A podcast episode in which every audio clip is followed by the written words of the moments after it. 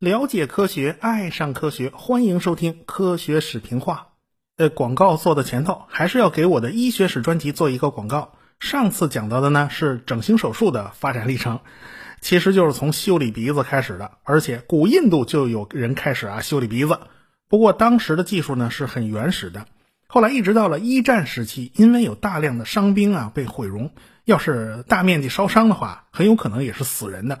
所以整形美容呢，就是在这个前提之下发展起来的。开始真不是为了漂亮啊，而是为了救命。所以后来呢，二十世纪呢，这整形美容就一直在发展，逐渐呢就从这个伤兵啊，就转向了健康的人啊。这个爱美之心，人皆有之嘛。其实从二十世纪初开始，所谓的无 PS、无整形和美颜的那种天然美啊。就已经名存实亡了。你看到的那些个照片，不是暗房里修过的，就是脸上整过的。有兴趣的呢，不妨去听一下我的通俗医学史专辑啊，您能搜得到的。好，闲言少叙，书归正文啊。上文书讲到了，苏联利用 R 七火箭发射了第一颗地球人造卫星。这颗卫星其实很小，也就是个八十三公斤重的金属圆球，带着四根拉杆天线。啊，本来苏联人也想搭载一些个仪器，好歹你也有点科学性是吧？什么地球物理年活动嘛，是吧？最后呢，就一切从简，就只搭了个温度计，拿下第一名才是最重要的事儿啊，其他都可以往后放了。所以苏联人造的这个小圆球啊，就这么绕着地球啊一圈一圈的转悠，发出的滴滴声，全世界都能用收音机给听到啊！这个就刺激美国人嘛，这个苏联人就开心死了，这个美国人差点失心疯了！美国政界和军界的高层那是非常震撼的。当时啊，布劳恩正在陪着还没有上任的国防部长叫迈克尔·罗伊正在聊天呢。啊，人家要接任前任威尔逊的班嘛，就先来各个地方转悠转悠，熟悉一下情况。恰好就在这天来到了亨茨维尔，结果呢，就在这个时候，苏联塔斯社就发布了人造卫星发射成功的消息。当时这个布劳恩呢，就有点憋不住了，他是一肚子的委屈啊！要不是各个军种之间的明争暗斗啊，美国怎么可能落后于苏联人呢？这都是因为啊项目分散啊互相拆台导致的。当时美国有九个火箭项目，简直是一盘散沙。说实话啊，这个布劳恩所属的这个陆军呢，他是非常非常憋屈的。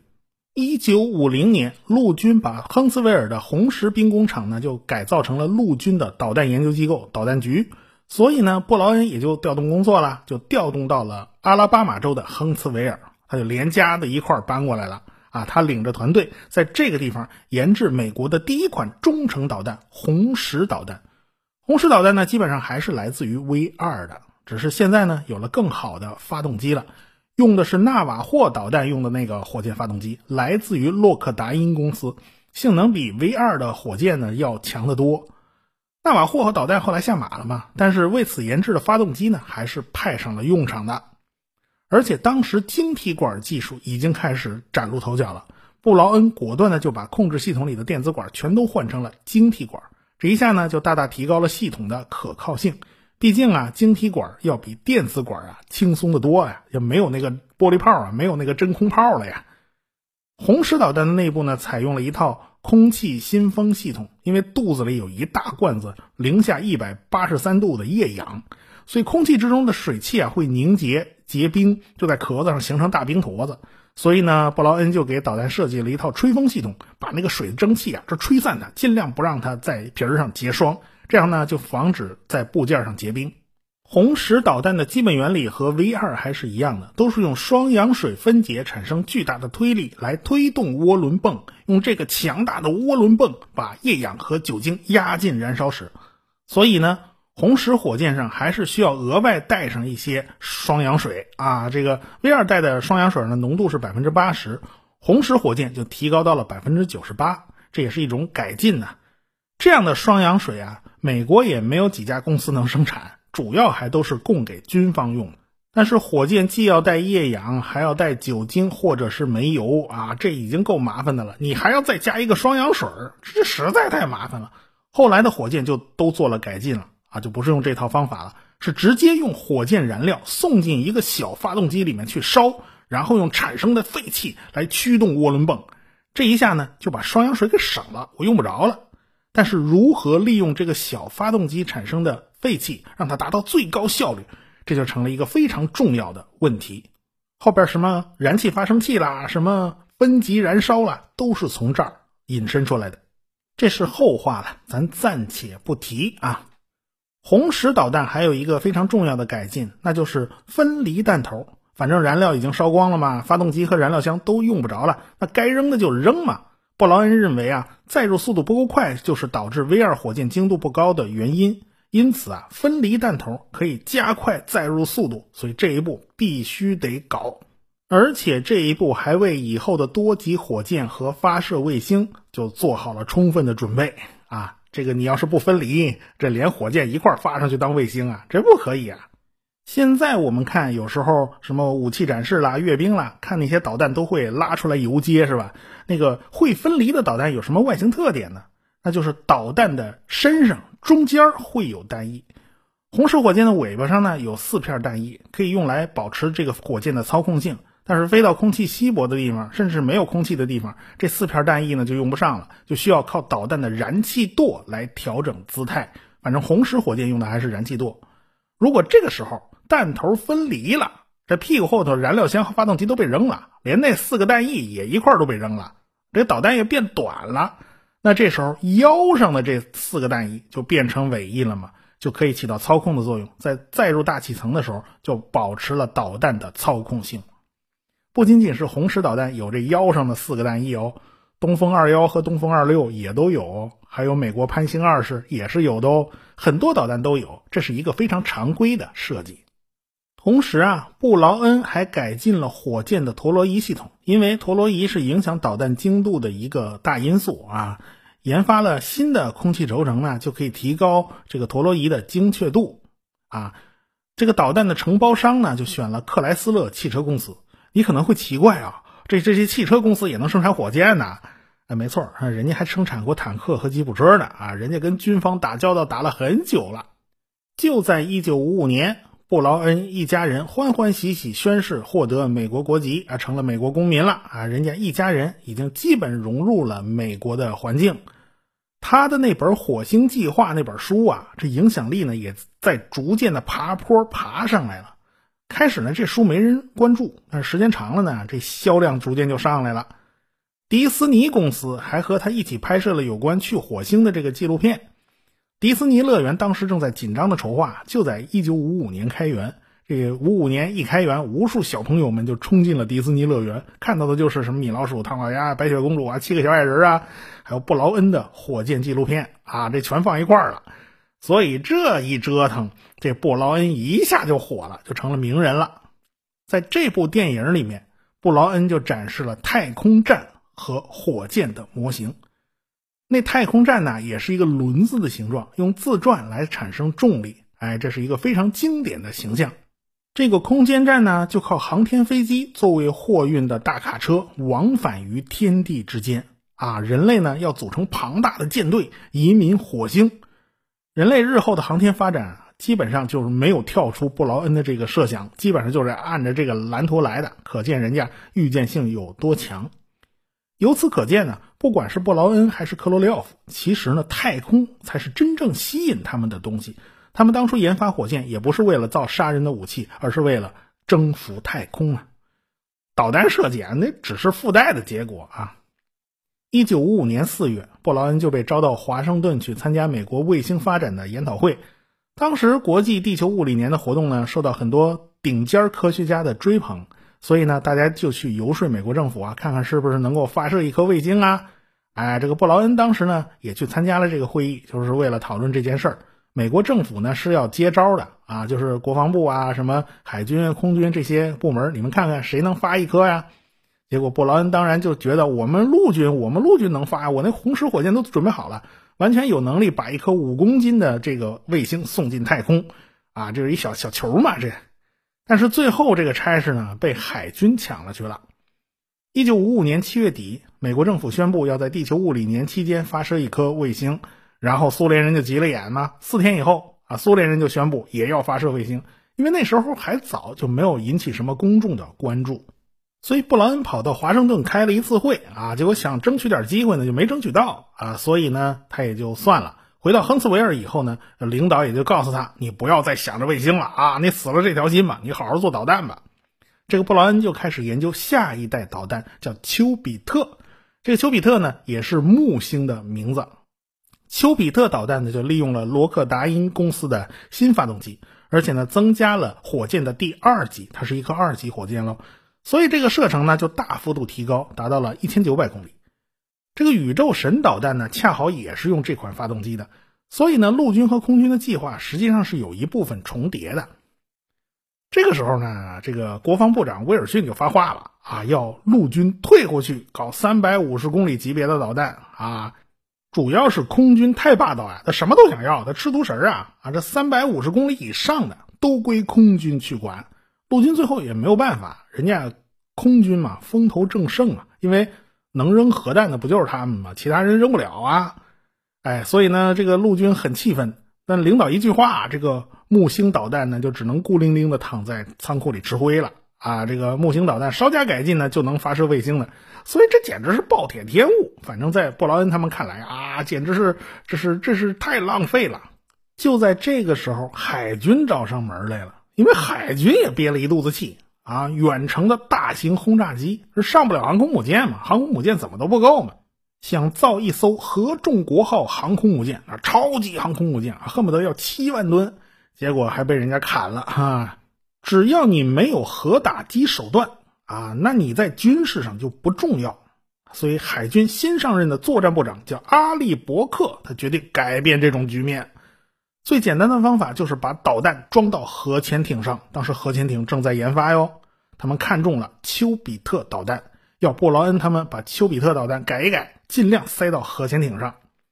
既然要塞到核潜艇上嘛，你就不能造那么大了，那十几二十米那不行。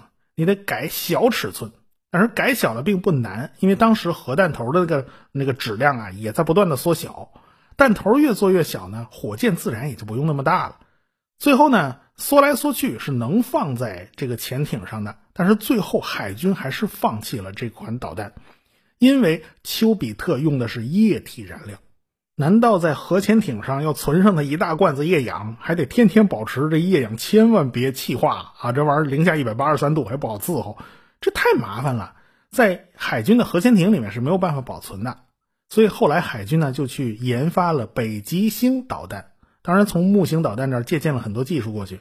这个北极星导弹用的是固体火箭啊，它就不存在这个麻烦事儿了。低温液体燃料对导弹来讲，它是非常不适用的。但是对于发射卫星来讲，它却是赚便宜的啊！它这个能量上占优势，所以当苏联发射卫星的消息传过来的时候，这布劳恩不是正好陪着后任的国防部长迈克尔罗伊在那儿溜嘛，在那儿聊天嘛？哎，他马上就向国防部长拍胸脯保证：你只要给他六十天时间啊，两个月，他就能把卫星发射到太空。他旁边那同僚呢，一个劲儿擦汗呢，那一个劲儿拽他，一踩他脚。你别说两个月，两个月怎么够啊？起码得三个月啊，三个月九十天哦。好，跟这个后任国防部长说了，拍胸脯打包票，九十天我们一定搞定。迈克尔罗伊他当场没有表态，废话，他还不是国防部长了，他不是后任嘛，是吧？现在他拍不了板儿，他也没法表态。啊，当时负责发射卫星的呢是海军研究的先锋火箭，啊，为什么要选择海军的先锋火箭而不是红石或者宇宙神火箭呢？因为海军的先锋火箭它本来就是一个探空火箭，它没有军事属性。美国当时对侦察卫星啊是非常感兴趣的，而且它已经开始秘密研制了，但是对于太空照相的合法性呢，他们是没有把握的。反正 U 二间谍飞机深入别国领空拍照，它是不合法的，所以呢，他们也就不想让人知道哦，我还在偷偷的搞这种间谍卫星，他不想去让让人太往这边联想，所以选来选去呢，就选了海军的项目，因为海军的项目比较干净啊，它不是一个军用项目。等到苏联人的卫星上了天了，这海军就开始抓瞎了，着急忙慌的赶进度啊啊，这是属于赶鸭子上架。就在塔斯社发布新闻的时候呢，正好民主党的参议员领袖啊，他以林登·约翰逊，他正在家里头开 party 呢啊，他在后院草地上溜达。他一听到什么苏联发射了卫星，听到这个消息以后，他顿时感到天空都看起来变得不太一样了。你想想看啊，纳粹的飞机它没能飞到北美啊，没能动美国一根汗毛是吧？日本呢也只是袭击了珍珠港。啊，夏威夷毕竟离美国本土还远嘛，它在太平洋里面嘛。美国本土呢是非常非常安全的。现在倒好啊，这个苏联卫星可以轻松的从费城、匹兹堡、印第安纳波利斯以及丹佛上空通过，他顿时就觉得这脊梁沟直往上冒凉气。所以林登·约翰逊就领着一帮子民主党参议员开始对总统艾森豪威尔施加压力啊。总统艾森豪威尔是共和党的吧？不压你压谁呀？哎，如果国防战略不变啊，苏联就会占有太空优势，甚至是太空霸权。总统先生，你该醒醒了！你早干什么去了？他们这一顿起哄架秧子，那公众舆论也开始凑热闹，也开始舆论哗然呐。这总统艾森豪威尔呢，他是稳坐钓鱼台，因为他有 U 二飞机带回来的大量情报，他心里有底呀。而且他是军人出身呢，对战争来讲，没有人比他更懂。所以，这个艾森豪威尔一方面对媒体说：“没关系啊，他们隔三差五就会发几个小东西到太空里面啊，那几斤重不重要啊，不用太担心。”另一方面，他就加紧了资源的整合，他开始催着下边赶紧给我办事儿，给我把面子挣回来。为了给老百姓加油鼓劲儿啊，美国人在纽约人流量最大的大中央车站的大厅里面就竖起了一枚红石火箭。有一个传说是说啊，这个红石火箭太高了啊，这房顶都不够，导致呢，不得不在房顶上打了一个小洞，才把红石火箭那个前面那个小天线那一样的小尖儿给它扎进去，才把火箭竖起来。其实呢，不是这么回事火箭的尖端离开房顶还远着呢啊，人家大中央车站的房顶是非常高的，但是房顶正上方的确是有个小洞，那个洞是真的打了。因为大中央车站的房顶啊是一个弧形的长廊啊，顶棚是天蓝色的，画着非常漂亮的金色的这种黄道十二宫啊，有日月星辰呐，非常非常漂亮。就在水瓶座附近打了个小洞，其实这个洞呢就是用来固定导弹的，因为红石火箭很细很长啊，周围又没有任何支撑物，要是倒了怎么办呢？就不行，就要从房顶垂下一根钢丝。哎，拽着这枚火箭，防止它倒下来。这枚火箭呢，就在大中央车站的大厅里面足足矗立了三个礼拜啊！这是稳定军心嘛？大家都知道了哦，美国也是有火箭的，而且不比苏联人差。这公众的自信心他就上来了啊！他们也有制度自信嘛，是吧？然后呢，就又被苏联人打了一闷棍。一九五七年的十一月三号，苏联那边又传来了一个新的消息：斯普特尼克二号顺利发射升空。这一次，卫星上带了一个活物啊，是一只叫做莱卡的小狗。这只狗啊，出生在了严寒的莫斯科街头。没错，它是一只流浪狗。他在莫斯科街头呢，流浪了大半辈子啊，当然少不了跟在人家屁股后头转啦，翻垃圾箱啦。当时科罗廖夫的团队呢，就是利用周边这些流浪狗呢做实验，这个莱卡呢也就被捉了去嘛。这科罗廖夫本人挺喜欢他们的，和这些流浪狗相处久了呢，大家也有些舍不得他们。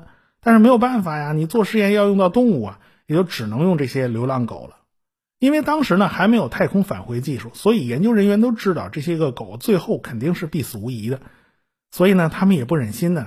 他们就好心的带这只狗啊，就回了家，让它跟孩子们玩了一天。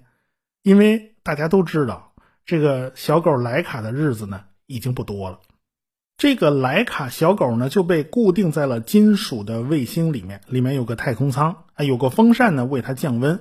如果温度超过了十五摄氏度，那么这个风扇呢就会自动打开。舱里面呢有二氧化碳的回收装置和氧气发生装置，这样这个狗呢就不会被憋死。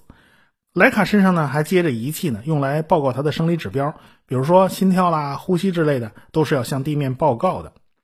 斯普特尼克二号呢，重达五百公斤，比上一次那个卫星啊就大多了。它还是放在了一颗 R 七火箭的顶端，由 R 七火箭发射升空。从太空里发回的信号显示啊，这个舱内的温度非常高，莱卡的心跳和呼吸啊都高得吓人。看来电扇完全没有起到降温的作用。等到卫星进入轨道以后呢，这个温度下降就很快，莱卡的心跳也下降的非常快，到最后呢就完全停了，完全没有反应。地面人员启动这种旋转装置，是不是能一转让它转醒过来？最后发现也都是无效的，他心脏呢就完全没有反应。看来呢，莱卡是死了，而且他死的非常非常的痛苦。大家都知道他会死掉，但是没想到莱卡是这么死的呀。对于小口莱卡的死呢，科罗廖夫他也很不忍心，他也很喜欢这只狗啊，他就招呼同志们啊，嘎巴利士，我们该开始研发那种飞船的返回技术了。我们不能让这个狗啊再死在太空里面了。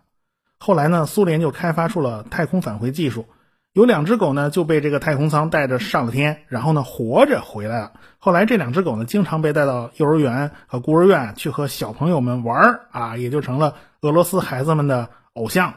其中有一只狗啊叫贝卡尔，它还生过两胎小狗呢，也不知道生了几只，反正其中有一只呢就被送给了肯尼迪总统的夫人杰奎琳。算是在古巴导弹危机之后呢，缓和了美苏两国之间的关系。不过这都是后话了。其实苏联呢前前后后啊，在莱卡之前就已经有好多狗被用那个探空火箭打到高空里面啊，但是呢，他们都没有进入地球轨道，所以他们不算太空狗。不过前前后后呢，狗一共用掉五十七只，名气最大的还就是这只太空狗莱卡。东西方呢有好多文艺作品都是在描写这只狗啊，有为这个狗设计卡通形象的，也有为这个狗啊写歌写曲子的。苏联政府呢还为莱卡发行了纪念邮票，可见这事儿在世界上的影响有多大。可以说呢是彻底震撼了西方的公众。所以一九五七年呢，这个美国人是被苏联人足足开了两闷棍啊。所以当时布劳恩走在亨茨维尔的大街上。这街头巷尾都在议论苏联那只太空狗啊，他都不好意思跟人家聊天你说聊啥呢？一聊，人家说呀，你也是研究火箭的，你怎么就不如苏联人呢？他脸上发烧啊，所以呢，他就加紧改造丘比特火箭。当头炮是海军的先锋火箭的事儿啊，布劳恩甚至以辞职相威胁，他也没能把这个首发权拿到自己手里。但是呢，他还得做好各种各样的工作。当头炮是海军先锋火箭的事儿嘛，但是他得做好替补队员啊啊！替补队员你得做好上场的准备啊。他对海军的先锋火箭呢，他一点都不抱希望。他知道这事儿啊，最后还是自己来啊，海军肯定是搞不定的。海军的先锋火箭就被运到了卡纳维拉尔角啊，在佛罗里达州这个地方是一个新开辟的发射场。啊，这条件也比较简陋啊，周围什么也没有，而且周围是一马平川啊。这个群众啊，就天天看着这地方在发火箭，啊，那噌就发一颗，噌就发一颗，结果飞得不见踪影的呢特别少啊。这通常都是飞上去就炸掉，飞上去就炸掉。所以周围老百姓，哎呀，这叫一个泄气呀！看来呀是不如人家苏联人呐，您这怎么老炸呢？到了一九五七年底的十二月六号。啊！先锋火箭开始点火升空，但是点火以后两秒钟，这火箭刚飞了有一米高，这发动机就熄火了。这个火箭呢，就活生生坐回了发射台，然后就引起了大爆炸。顶上装的那颗卫星啊，也被炸飞了，就落在了远处。这卫星上的发射机倒是没坏啊，还在不断的往出发信号，所以找到它呢也不难。这个卫星本来就不大，就是一颗直径十六厘米的铝合金圆球。啊，掂掂分量，一点五公斤，也就三斤嘛。这颗卫星后来就保存在了史密松航空航天博物馆里边。这都是文物啊。海军呢玩砸了啊，接下来呢就看顶替的板凳队员布劳恩了哈，就看他们的了。咱们下回再说。科学声音。